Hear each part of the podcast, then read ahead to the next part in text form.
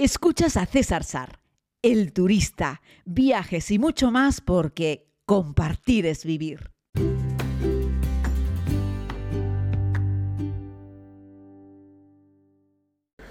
Saludos a todos y a todas, querida comunidad. Les hago este podcast dando un paseo en el centro de convenciones de Samarcanda en Uzbekistán. He llegado aquí ayer por la noche, tarde, en un avión, en un vuelo charter desde Madrid, de Uzbekistan Airways, una aerolínea muy curiosa, muy simpática, que podríamos hacer un video podcast cuando haga el vuelo de regreso a España, estaría bien, porque es una aerolínea que tiene muchas curiosidades. Pero bueno, estoy aquí en la Asamblea General de eh, la Organización Mundial de Turismo, la 25 Asamblea, con 162 países representados. Eh, pero este podcast lo quiero dedicar a recordar uno de los momentos más increíbles que he tenido la oportunidad de vivir en un viaje. Y es que a veces me preguntáis por anécdotas, por curiosidades. Y sobre eso es sobre lo que quiero hablaros, sobre mi gran boda uzbeca. Una de las historias que pudimos ver en la segunda temporada de la serie, que más éxito tuvo, por cierto, y de las cosas en las que mejor me lo he pasado.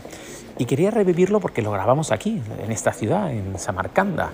Y es que después de un duro día de grabaciones, en una jornada soleada, con un cielo despejado y un calor de tres pares de narices, cuando prácticamente la jornada ya estaba alcanzando su fin porque el ocaso estaba al llegar, en una de las plazas, al lado de uno de los palacios, encontré eh, pues una, una estructura que tenía un patio con una reja preciosa y muchísimas personas, decenas de personas primero, centenares de personas después, iban perfectamente vestidas e iban entrando poco a poco.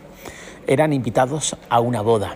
Así es que podéis imaginar que eso llamó mi atención y quise pues eh, conocer un poco más lo que allí estaba ocurriendo. Simplemente esperé un poco, le pregunté a los invitados, me dijeron que era una boda, eh, les hizo gracia, les conté que era español, que estaba viajando por el mundo y poco a poco iba entablando conversación con las personas que estaban invitadas a la boda, hasta que una de estas personas resultó ser un familiar del novio y lo que hizo fue decirme que estaba invitado a la boda. Y yo dije, ¿cómo que invitado a la boda? ¿Puedo entrar? Dice, sí, sí, por supuesto, eres bienvenido a la boda y te vamos a buscar un lugar para que puedas cenar con nosotros y disfrutar de la ceremonia de la boda. Eh, así es que así fue. O sea, nos pusimos a grabar las imágenes que habéis visto en la segunda temporada de la serie. Fue llegando la noche, se fue oscureciendo y llegó un punto en el que los novios llegaron hasta, hasta el lugar, ¿no? Una boda musulmana tradicional, bueno, tradicional, no tan tradicional, pero sí una boda musulmana en la cual pues los novios pasan por debajo de una tela, eh, se dicen unas palabras, se lanzan unos pétalos de flores. Bueno, la verdad es que era muy bonito y aquello concentró a más de 700 invitados. No sé, era por parte del novio o por parte de la novia, pero ahí había gente con mucho poder adquisitivo y había mucho dinero, había un montón de gente invitada y alguna de las curiosidades que les decía, ¿no?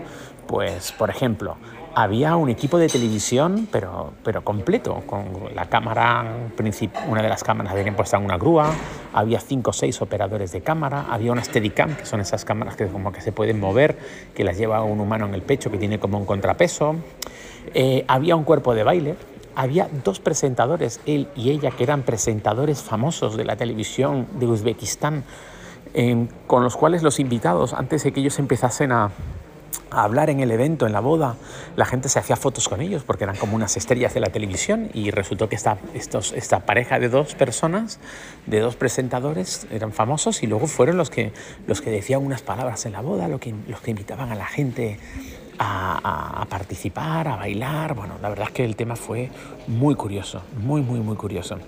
Y nada, el novio era bastante sosillo, la novia tenía cara de cansadita, que no sé si de triste, la verdad, pero la verdad que fue algo surrealista. Eh, después de que empezamos a grabar un montón de imágenes, que ahí está la promo que yo os he enseñado, de estoy aquí en una boda, me han invitado, tal, ustedes tienen invitación, no, yo tampoco, pero aquí estoy, fue muy divertido pues llegó el momento de sentarse a la mesa. La boda estaba compuesta por un montón de mesas redondas, como se usa aquí, eh, como se hace en España también. Lo que pasa es que aquí, en Asia Central, y concretamente en Uzbekistán, la gente pone una cantidad enorme de comida. Por eso en el video podcast que voy a hacer sobre Uzbekistan Airways, eh, voy a hablaros de que nunca en un avión me han dado tanta comida como me ha dado Uzbekistan Airways en ese vuelo. Nunca, jamás en la vida. Ha sido ingente la cantidad de comida que había en este avión. Bueno, pues en esta boda lo mismo. No paraban de poner platos y más platos y más platos y más platos de comida, eh, que era imposible. Tanto que prácticamente el platito pequeño en el que tú te servías la comida prácticamente no cabía, de la cantidad de comida general que había en la mesa. Comida y bebida. Por cierto, sin alcohol, no había, no había comida, no había bebida con alcohol. Eh, como buenos musulmanes no consumen alcohol y en la boda pues no, no se puede decir que era una boda en la que corriese el alcohol, no, ni muchísimo más lejos de la realidad. No había alcohol, pero había zumos naturales y todo tipo de bebidas sin alcohol, pues las que puedas imaginar.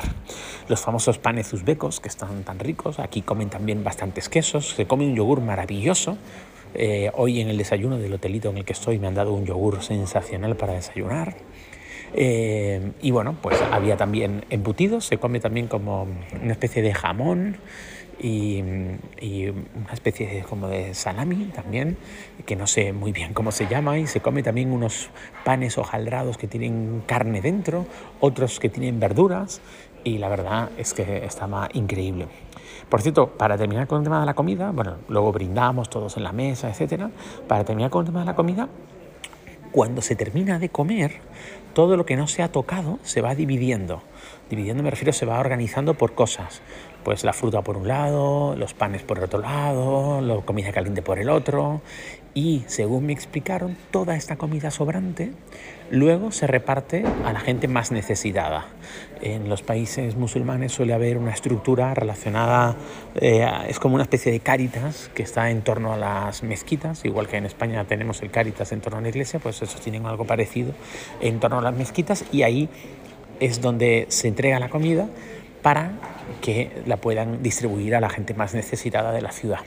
Hablamos de que Uzbekistán es un país muy humilde, Samarcanda es una ciudad con unos cuantos cientos de miles de habitantes, el centro histórico es muy bonito, que es donde estaba la boda, el resto de la ciudad pues son casas bajas y a medida que te vas alejando pues tienen una estructura mucho más humilde y terminan siendo prácticamente casas de adobe. Esto mm, es que esto en realidad es también parte de un desierto, se ha montado una ciudad en un desierto como prácticamente buena parte del país, aunque también tienen algunas zonas verdes y montañosas en Uzbekistán, pero estas ciudades están muy metidas en el desierto, esto fue parte de la ruta de la seda, ¿no? Eh, y bueno, pues eso. Entonces, a veces las cosas no las buscas, simplemente aparecen, simplemente te la encuentras.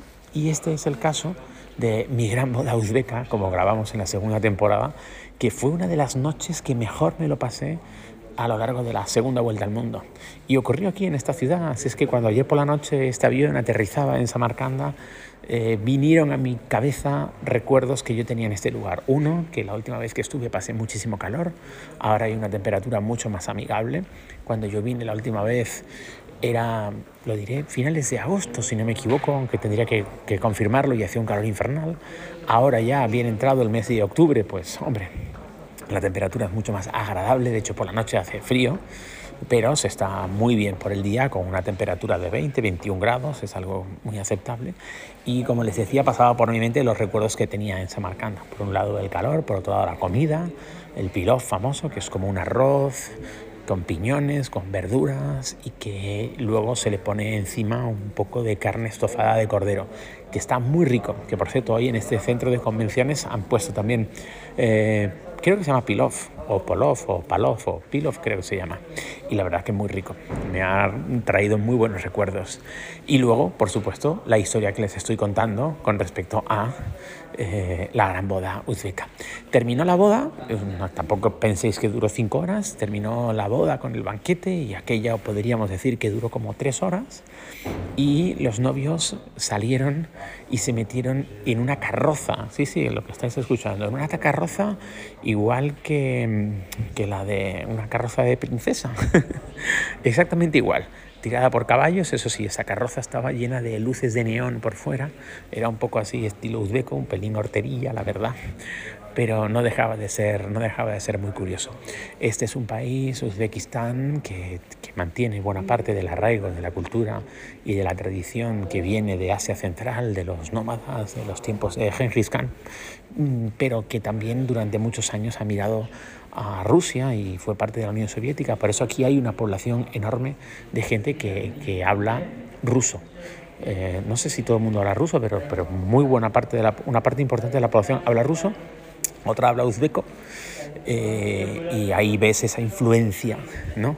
Pero ellos han querido romper ese lazo y cada vez, cada vez miran más hacia, hacia Europa y hacia Occidente, intentando recuperar todo lo que era su cultura eh, de Asia Central, su cultura más auténtica, más relacionada con el nomadismo, más relacionada con las yurtas y con la comida tradicional, con el folclore y bueno, está muy bien. Yo es algo que me parece sensacional.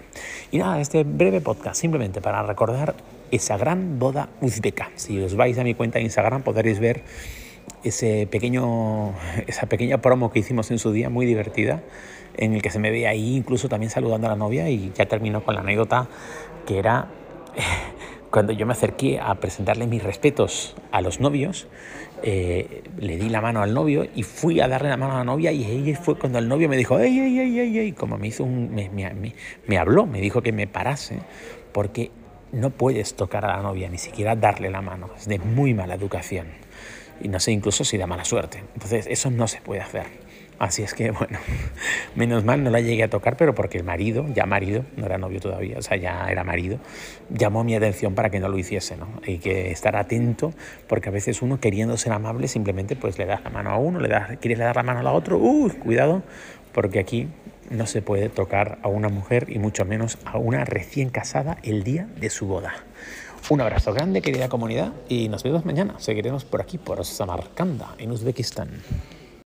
Gracias por escuchar este podcast. Puedes suscribirte si aún no lo has hecho. Aquí mismo, donde estás escuchando. Además, puedes ver más contenidos en YouTube, Instagram y Facebook. Búscalo como César Sar. Es todo gratis porque compartir es vivir.